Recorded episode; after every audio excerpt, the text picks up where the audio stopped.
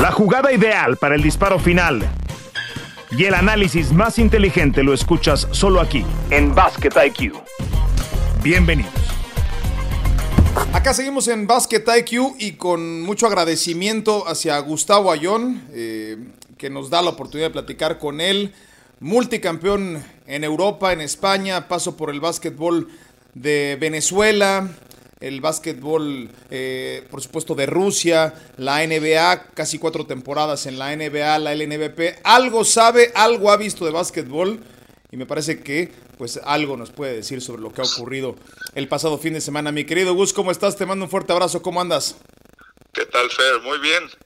Contento, la verdad, muy contento por, por lo que acaban de lograr ex compañeros míos, amigos míos, eh, alguno de por ahí, hasta mi compadre. Eh, muy contento, muy, muy este, emocionado, muy emotivo. Y, la verdad que algo que, que, personalmente, te soy sincero, eh, tenía mis dudas, pero la verdad que nos, nos demostraron a todos que el trabajo que hicieron fue fenomenal y muy, muy, muy merecido ese pase al Mundial. Yo, te voy a confesar que pensaba exactamente lo mismo, Gustavo, porque decía, ¿será que les queda gasolina en el tanque a estos? O sea, ¿será que todavía pueden estos, estos que, llevan tanto tiempo que, que han, nos han dado tantas alegrías, los Estol, los Gutiérrez, los Orlandos, eh, el mismo Héctor, en fin, yo, yo, también pensaba lo mismo, ¿no? Eh, de, dónde alcanzaron a sacar? Porque ya, ya llegamos, llegaron en la reserva algunos de estos, amigos. Sí, fíjate que, que sí, llegaron en, la reserva, pero el, el, el IQ, el, el, gen competitivo, el, el gen de, de, sí se puede, el gen de, de trabajar a más y a más, a, a más, eh, siempre lo han tenido todos ellos. Se les unen jugadores jóvenes como Gael, como a lo mejor unos no están jóvenes, pero, pero también con la misma idea de, de, hacer las cosas como Daniel Amigo, eh, como eh, puede ser Fabián Jaimes, que, hizo un trabajo excepcional durante todas las eliminatorias. La verdad que, que es, un, es un merecido pase al Mundial y lo tienen que disfrutar al máximo, ¿no? Ir a ese mundial, disfrutarlo, pelearlo, eh, creo que tienen todavía y se han preparado tanto física y mentalmente. El trabajo que ha hecho Omar ahí de tener a los, a los muchachos eh, casi a todos concentrados en el equipo ahí de Querétaro, le ha, le ha hecho mantener esa, esa dinámica y, y sinceramente creo que muy, muy merecido y, a todos los que nos gusta el básquet, a todos los que amamos el básquet, nos hacen sentir orgullosos, a pesar de, que a veces uno tenía ciertas pequeñas dudas, pero al final ellos sacan el carácter y, nos demuestran a todos que, todavía tienen con qué, con qué hacer las cosas. Seguro. ¿Qué, juegos nos brindaron también? Y omití y, ofrezco disculpa. Eh, Gabriel Girón, Paco Cruz, que está en un, en un plan enorme, ambos canasteros tremendos. Eh,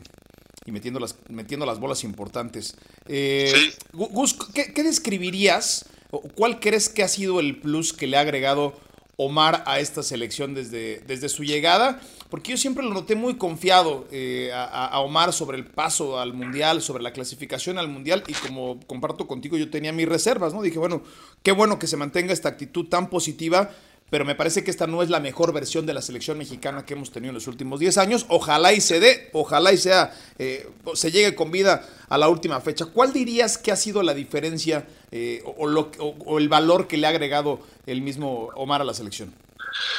Yo creo que la confianza que le ha dado a todos, esa motivación, eh, a lo mejor en, la falta del expertise de dirigir a un alto nivel que, realmente Omar no lo ha tenido, eh, pero la confianza, la seguridad, el, el, poder decirle al jugador, sabes que tú puedes, nosotros podemos, lo podemos lograr. Omar sabe lo que es ponerse la camiseta y cuando lo hacía a su manera y a su forma, lo peleaba, lo luchaba. Y, creo que eso es, eh, fue fundamental para todo esto, hacerle creer a cada uno de los 12 jugadores, hacerles creer que realmente podían lograrlo y lo lograron. La, realmente eh, yo comentaba en ocasiones con Julio y, ya decía, pero ¿cómo? Y lo y le intentaba yo hacer un comentario, se me hacía eh, difícil, no imposible, pero sí se me hacía difícil por el grupo también que tenía. Eh, al final todos decíamos, uy, no, pues ni, ni, pensar en el cuarto lugar, ¿no? Y al final el cuarto lugar que pasa al Mundial es el del grupo de México, por, por lo difícil que estaba, estaba el grupo. Pero al final ese, ese trabajo de Omar constante, de creer, de confianza, creer y creer y creer, al final hace que los muchachos realmente se lo crean porque son muy buenos jugadores, entonces al final sacan la casta y hacen un trabajo excepcional, ¿no? Gustavo, ¿qué tan difícil es ir un mundial que Argentina se quedó fuera, ¿no? O sea, Argentina, el, monstruo de, que es Argentina, que ha sido subcampeón mundial recientemente, se quedó fuera de la Copa del Mundo con una derrota que además les ha de haber eh, pegado mucho porque fue contra su exentrenador, ¿no? Contra el mismo Che García, una de las mentes también más brillantes del básquetbol en Latinoamérica. Sí, hablamos de la, de la dificultad que tenía esta clasificación y, y, nomás voltea a ver el otro grupo, ¿ah? como bien lo dices, Argentina queda fuera y es por, por lo difícil, lo peleado que estaba, de todos los equipos estaban ahí con posibilidades, eran dos o tres equipos a lo mejor los que ya no tenían posibilidades y al final de todos modos pelean, ¿no? Vemos el partido de México contra Uruguay, Uruguay ya estaba fuera del Mundial y seguía peleándoselas. Se la, la, la, derrota se las vendió muy cara, ¿no?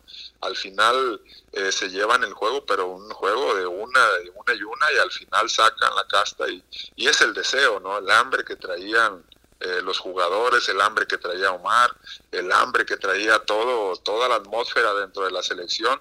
Yo lo he vivido, lo viví dentro y cuando se tiene esa hambre todo, todo se alinea para, para lograr el objetivo y, la verdad que muy contento, muy emocionado por lo que, por lo que lograron y desearles muchísimo éxito en el mundial, ¿no? Yo creo que si siguen con esa dinámica pueden tener grandes posibilidades para, para aspirar a unas Olimpiadas con esa dinámica, con esa línea, ¿no? Quiero, quiero que seas honesto, Gustavo. ¿Te daba comezón todavía ver esos últimos partidos de la selección mexicana con la oportunidad de pasar al Mundial? ¿Te, sentías algo todavía eh, eh, eh, en, en, ese corazón que sigue latiendo por ponerse esa playera?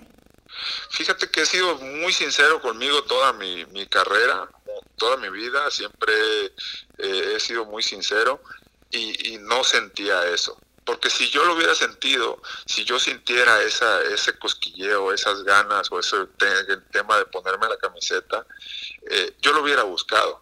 Estoy seguro que lo hubiera logrado, hubiera podido estar con ellos sin ningún problema. Me pongo a entrenar, me pongo a trabajar y yo sé que lo hubiese logrado, pero, pero no tenía esa, no tenía esa cosquilla y, y la sigo sin tener, ¿no? Estoy muy contento, muy emocionado por ellos y, los voy a seguir viendo, eh, a seguir estando a distancia de alguna manera, tratando de, de, opinar a lo mejor con Julio, que no tiene nada que ver, que es el delegado, ¿no? Pero tratar de opinar y decir, mira, aquí hay que tener cuidado aquí, hay que tener cuidado acá.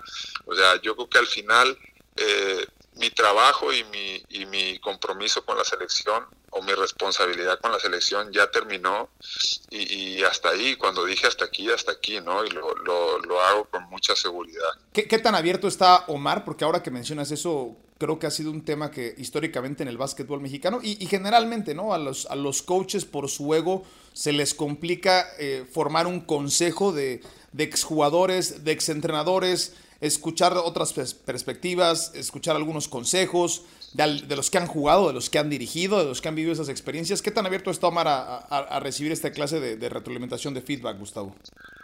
Ah, al inicio yo tenía esa, esa comunicación con él, la tenía, eh, pero es, es como todo, ¿no? Al final eh, él empieza a ver diferentes maneras de opinar, diferentes formas de pensar, y entonces al final él llega y dice, no, me tengo que yo alinear con lo que yo pienso.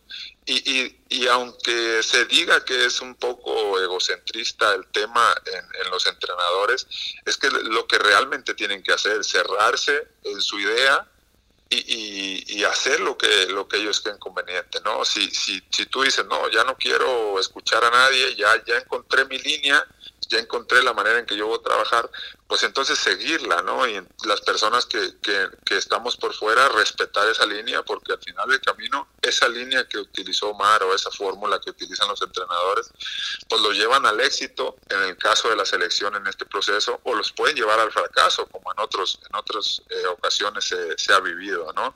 Pero ya es un tema de respetarlo y no es porque sea esté cerrado o sea egoísta, ¿no? Es porque así es y porque al final tú tienes una línea de trabajo en la que tienes que confiar y el que va a triunfar o el que va a tener el éxito eres tú mismo, ¿no? Así que eh, perfectamente de acuerdo con la, con la línea que, pueda llegar a tomar, tanto de apertura como de cerrar en su, su grupo de trabajo, ¿no? Fíjate, antes de que tú llegaras a Lupaep, eh, Gustavo, yo estuve en la UDLA semestre y un, y un verano, y en ese, y en ese verano, eh, y, arrancando el semestre, no si te acuerdas que llegó Omar con, con, Bernardo, que era el entrenador en ese momento de los Aztecas de la UTLA. Este, primero el coach Uchini y después fue, fue Bernardo. Jamás me imaginé esta transformación, te soy honesto, de, de aquel que me tocaba jugar con y contra nacionales de Omar Quintero, de hoy ser de hoy ser quien, en quien se ha convertido, ¿no? Eh, creo que quienes los lo conocimos de esa etapa, y no me dejarás mentir, Gustavo, eh, pues eh, la, transformación y la maduración ha sido muy, evidente y por lo cual me, da muchísimo gusto y me da mucha satisfacción el verlo el día de hoy ahí. Sí, no tiene nada que ver el, el, Omar, el Omar como jugador Omar como jugador no tiene ni te imaginabas ¿no? que Omar Pudiera, haber, sido entrenador. Al menos yo no lo yo, no me lo imaginaría. Si ahorita me dijeran mira este muchacho con 22 años va a ser el entrenador de la selección y va a llevar a la selección va a ir de la mano a la, a la al mundial eh, yo no lo creería porque su manera de jugar Omar era muy muy muy de él, o sea, que él, él jugaba y él tenía... Digamos que no tenía miedo a quemárselas todas, Gustavo. Exactamente, o sea, su manera de jugar era las tiro todas y me importa un carajo porque lo demostró mil veces, ¿no? Estaba Eduardo Nájera, estaba Horacio, estaba y él, Rommel Beck, Víctor Ávila, Víctor Mariscal, todos esos grandes jugadores que tenían talento, que podían hacer grandes cosas dentro de la selección, él era, él era la primera opción de tiro, ¿no? Hoy ya como entrenador, pues ya ves y dices, no, pues ¿cómo le va a hacer una persona que jugaba de esa manera ahora transmitir y decir, a ver, necesito a 12 jugadores? Entonces, eso es, no lo, no lo podías creer, ¿no? Y sin embargo, más con todas esas cosas, en su mente lo tenía él, en su mente lo puso y al final lo logró. Hizo un, un grupo perfectamente unido, cerrado, en el que en el momento que se le metió una pieza que no estaba dentro de su, dentro de su grupo, eh, tuvo un fracaso en Chihuahua y, al final volvió otra vez a sus inicios a unir el grupo y al final, ¡pum!, logran ese pase al, al Mundial. Más, más que ningún otro equipo, Gustavo, y qué bueno que tocas ese punto, eh, el éxito de los entrenadores a estos niveles con el poco tiempo que tienen para trabajar, porque Omar también lo destacaba en selecciones, es la administración de egos, ¿no? Y, creo que en eso Omar ha sabido convencer, y creo que ese, como bien lo mencionabas, es, es, el diferenciador que ha tenido, ha sabido convencer y ha sabido administrar los egos. Es un, eh, creo que es la mejor definición de un player's coach, Omar, ¿no? De estos, de estos entrenadores que convencen y que están con el jugador, eh, quizás a veces rebasando esa línea de distancia, siendo muy cercano al jugador, pero mientras haya tenido pues este nivel de éxito, no hay nada que arreglar. Y ya que hablabas de eso, de, ese episodio, a mí me gustaría ahondar sobre eso, sobre lo que ocurrió en redes sociales durante esta semana, Gustavo, en donde tú publicabas una fotografía tomando el gráfico de lo que había publicado la cuenta de FIBA, ¿no? De los equipos clasificados y la imagen, para quien no la haya visto, era en el centro de Juan Toscano, del lado derecho aparecía Paul Stoll y del lado izquierdo eh, me parece que parecía Girón, eh, Gabriel Girón, ¿no? Y tú tomabas esa imagen y pusiste la bandera de la selección mexicana en medio, tapaba Toscano, y, después, eh, bueno, pues tú tendrás tu explicación. Yo lo publicaba en redes sociales. Aquí voy a decir las cosas tal cual ocurrieron. Eh, a, qué responde eh, esa, esa lectura, Gustavo? Me parece una falta de respeto de FIBA, porque parece ser que FIBA no vio la eliminatoria. Entonces, me parece una falta de respeto no para, para el México, no, para los jugadores. Yo creo que que es una falta de respeto de FIBA, ¿no? Eh, Juan no tiene nada que ver aquí, Juan está en la NBA y es un, es un jugador que se siente mexicano, que vino a participar con la selección de México, pero no es parte de este, de este grupo, ¿no? Y a lo mejor nadie se atreve a decirlo, yo te lo puedo decir. Cuando una persona no es, no es parte de, un grupo, pues la misma FIBA no debe de, de faltarle respeto a los jugadores, ¿no? Imagínate, ponen a él en vez de poner a Paco. que Paco prácticamente estuvo los todos los partidos representando a México, sudando la camiseta, estando ahí, siendo comprometido con sus compañeros, con el entrenador, con toda la gente, dejando su equipo en Europa, dejando a su familia y, y no lo pones ahí, me parece una falta de respeto.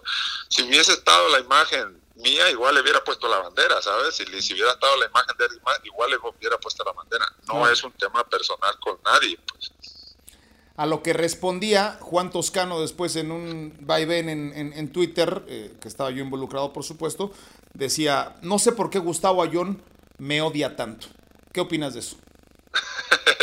no, al final, mira, este es un tema de, que siempre yo me, he tratado de, dirigir ante los medios y ante todo con lo que yo pienso. Realmente yo pienso y te lo voy, te voy a ser muy sincero y, sin, sin ofenderlo y sin nada. O sea, yo creo que Juan no tiene, un, no tiene una cavidad en la selección en la postura que está. En la postura que está. ¿Cómo qué postura es? La postura de que ocupa una plaza que, que, está ocupada por un jugador tan importante como lo es Daniel Amigo para la, para la selección. Entonces tú quitas a Daniel y obviamente ese cambio es fatal. Lo dije antes de Chihuahua, lo sostengo todavía, es un jugador que no te va a ayudar en FIBA. En la NBA, en su historia, en su mundo, que se pone la bandera, que está ahí, que hace las cosas. En la NBA, pues a, lo mejor eso sí puede funcionar, pero acá no, en el FIBA es totalmente diferente. No es un 3 ni es un 4, es un jugador eh, polivalente defensivamente que cuando vino a la selección, en su momento cuando vino y se puso la camiseta y quiso ser 100% defensivo y estuvo ahí cuando tenía los contraataques iba y peleaba y peleaba, pues obviamente era un jugador eh, súper importante y determinante para la selección. Pero si ya vienes a la selección queriendo ser el héroe, queriendo asumir los tiros que tiene que asumir, por ejemplo, Paco, Gabriel, eh, Paul Stoll, que son jugadores que sí tienen esa capacidad, cuando tú quieres asumir algo que no es algo que haces comúnmente, pues obviamente pasa lo que pasó en Chihuahua, ¿no? Pasa que te, que te mete en problemas para la clasificación y posteriormente te deja, te deja tirar la selección y ya no vuelve, ¿no? ¿Por qué? Porque él también de alguna manera se ve mal porque la presión de la gente está encima de como es NBA tiene que venir a resolver y no es así en el FIBA no es así, no es un tema personal con él, simplemente lo que yo creo y pienso es que es un jugador que no es, no tiene una posición definida y, no, no ayuda y simplemente es así, ¿no? ¿Qué pasó, eh, Gustavo? ¿Cómo describirías qué fue lo que pasó a grandes rasgos en esa, en esa ventana en Chihuahua en la que juega el partido? Y después creo que viajan a Brasil, ¿no? En donde él ya no hace el viaje y es donde se involucra, donde, donde incluso llaman a, a Virito, que pues, prácticamente se me ha retirado. Héctor regresa a jugar con la selección mexicana. ¿Qué fue lo que pasó ahí? ¿O qué es lo que tú sabes? Yo no, no sé realmente qué pasó. O sea, no te sé decir, Fer, lo que, lo que haya sucedido. Lo que, es, lo que sé lo que se ve de fuera, ¿no? Pero no tiene nada que ver lo que tú ves, lo que vives por dentro. Eso es muy distinto, te lo digo con experiencia propia, de que por fuera uno ve que viene, le sale mal el juego, pierde, se va a su casa y ya no vuelve, ¿no? Entonces, eh, lo que uno ve por fuera es que él se siente exhibido de alguna manera y ya no vuelve a la selección. ¿Por qué? Porque los mexicanos somos muy buenos tanto para apoyar como para criticar somos buenísimos, ¿no? Y, y, obviamente la gente se le va encima y él se siente vulnerable y dicen, a ver, yo no voy a ir a México a que me critiquen. Y está en todo su derecho, ¿no? Está en todo su derecho de poner lo que sea, de decir lo que sea, de hablar de quien sea y pensar que todo el mundo lo odia o que nosotros lo odiamos. No, simplemente yo lo veo hoy como, como exjugador y puedo, puedo dar mi opinión sin tener ningún sin tener ninguna responsabilidad con nadie no doy mi opinión con todo el respeto. Si otra persona tiene otra opinión la respeto igual. Y si él tiene otro concepto también lo respeto igual no mi opinión no va a cambiar. Después de lo que pasó Gustavo después de cómo se clasificaron después de quienes fueron las figuras los, los responsables de esta clasificación Entiendo que vendrá mucha presión, particularmente mediática y de muchos medios que tampoco sin ser especialistas ahondan en esto, ¿no? Eh, y vendrá mucha presión porque es el NBA, porque es el, el más visible, porque es el más mercadeable. eh, lo que te quiero preguntar es, ¿será bienvenido por parte del grupo? Creo que Omar va a recibir mucha presión para que eso ocurra por parte de, patrocinadores y más. Pero, pero ¿será sano? ¿Será, será saludable que, que, vaya a la selección? ¿Y tú crees que es bienvenido? Te lo, te, lo, te lo voy a decir como inicié hace ratito con la conversación que te dije, la dinámica que tiene este equipo, la dinámica que tiene la selección ahora mismo, tú no la puedes modificar. Si tú modificas esa dinámica, eh, se, te viene, se te viene la noche. ¿Por qué? Porque la dinámica es de unión, es de, es de estar... Este, o sea, va a romper el grupo, va a romper el grupo. Te va a romper el grupo, simplemente te voy a decir por qué. Porque yo como marca Titan Sport, como marca, nosotros patrocinamos a la selección. Sí. Nosotros damos los uniformes. Y me entero yo cuando están en Chihuahua que no se pone nada de la ropa que, que, nosotros damos, porque es, mi, es nuestra marca, ¿no? Porque es marca de mía y de Julio. Y al final él no se la pone y nunca quiere ponerse. ¿Y por qué, Gustavo? ¿Por, qué? Porque ya no se parece. A mí, a mí, a mí me parece que ya, ya no se parece mucho a ese chico que vimos en el preolímpico del 2000, ¿qué fue? 2015, ¿no? Allá en, allá en Palacio de los Deportes. Pues ya, ya no. Y, es, y es un tema que, como yo siempre he dado mi opinión desde el tema del preolímpico, cuando fuimos a Croacia, que yo como jugador eh, nunca pedí ni primera clase ni volar. Si yo quería volar en primera clase, yo me pagaba mi boleto de primera clase cuando estábamos, ¿no? Entonces yo estoy en ese proceso del preolímpico en Croacia, cuando él solicita un boleto para él y para su novia, una habitación y solicita cosas eh, para ir allá, y yo le, yo me responsabilizo, sinceramente, yo me responsabilizo y le digo, Omar, tú no puedes hacer eso, porque Omar decía, sí, lo necesitamos, yo sé que lo necesitamos, pero tú no le puedes faltar al respeto a los jugadores que volaron en, turista. Claro. ¿Sí me explico? Los jugadores que volaron en turista, los jugadores que viajaron y están en una habitación compartida, o en ese momento no se podía tener habitación compartida, pero al final pues estabas en, un, en una situación así, ¿no? Eh, tú no puedes hacer eso. Yo me responsabilizo de eso, de que yo le comento a Mar que, no lo haga, ¿no? Que puede afectar al, grupo, ¿no? Y, y, eso es al final por lo que inicia toda esta situación. Empieza a poner cosas, empieza a decir que por qué me tomo yo el derecho. Yo no me tomo el derecho, simplemente defiendo cosas que están que se han hecho durante los últimos años. Y hoy en día te aseguro que sin estar yo en la selección, Hoy en día hay muchas cosas que se hicieron en su momento, que se defendieron en su momento, que se siguen respetando. ¿Por, ¿Por qué? Porque ese es el respeto que necesita un jugador. Creo que habría que aislar ese ruido rumbo al proceso de preparación. Eh, Gustavo, ayer platicábamos con Omar y Omar nos hablaba de lo que se viene, ¿no? Rumbo al Mundial, que todavía no está tan aterrizado, con unos centroamericanos de por medio, con una posible gira por Europa. Antes de, que se conozcan los equipos, ya, ya se planeará esa, esa posible gira. Eh, ¿qué, sugieres o qué, qué, cuál creerías que sería la, el, mejor, la mejor planeación rumbo a esa Copa del Mundo con este equipo? Que me parece, eh, y, quiero que ser, ser bien honesto en esto, eh, Gustavo, a mí me parece que era mejor equipo, más talentoso, más profundo el que jugó en España aquella Copa del Mundo, pero bueno, este ha conseguido con mucho mérito llegar a esta Copa del Mundo y tampoco hay que ponerle expectativas fuera de la realidad. Pero, eh, una, ¿a qué puede aspirar y cuál sería el mejor proceso que se puede correr de aquí a que eso ocurra la Copa del Mundo? Sí, pues como que mira, lo primero que tienen que hacer es disfrutar ahorita este pase. Es lo mismo que tienen que hacer, disfrutarlo porque es algo que se lo ganaron a pulso, que lo trabajaron, que llevan tres años, cuatro años con este proceso trabajándolos día con día, Omar estando encima de la situación, todo su staff, todas las personas que están detrás, Julio con el tema de la ropa, o sea, cada ventana cada ventana se le dio ropa nueva a los jugadores, cada ventana se les apoyó con diferentes cosas. Omar trabajaba todos los días junto con, Carlos Lazo para que el recurso no faltara para los jugadores, para que tuvieran sus vuelos. Hoy es momento de Hace se lo ganaron ellos a pulso y lo trabajaron. Hoy tienen que disfrutar. Tienen que planear lo que sea, si quieren ir a Europa, si quieren jugar los centroamericanos, si quieren hacer una gira aquí en México, creo que eso es lo más sencillo. El trabajo difícil ya se hizo. El trabajo difícil ya se hizo.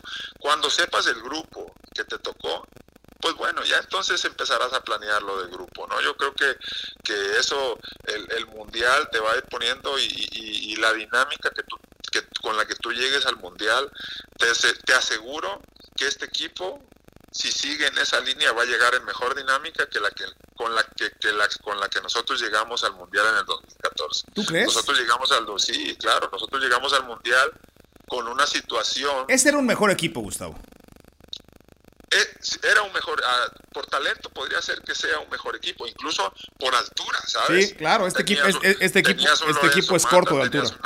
Eh, si tenías un Lorenzo Mata, tenías una Dan Parada, tenías un, Aguayón, un, Héctor Hernández en su mejor, este, en su mejor momento, tenías un Adrián Zamora también que venía de la banca, tenías un joven como lo era Israel, Israel Gutiérrez, que estuvo en ese mundial, que le va a tocar volver a estar en este mundial, y yo creo sinceramente que si, si siguen en la dinámica, van a llegar a la mejor dinámica que, lo, que con lo que llegó aquel, aquel grupo del, del 2014.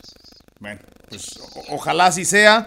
Ojalá se pueda, digamos que, eh, hermetizar este grupo, ¿no? Y aislar ese ruido que sabemos va a venir y, que, bueno, pues habrá que hacer caso a quienes entienden perfectamente de cómo funcionan los equipos de básquetbol y los representativos nacionales. Te agradezco mucho eh, la llamada, pero sobre encima eh, y por encima de todas las cosas, Gustavo, la franqueza, la honestidad y la, transparencia, como siempre.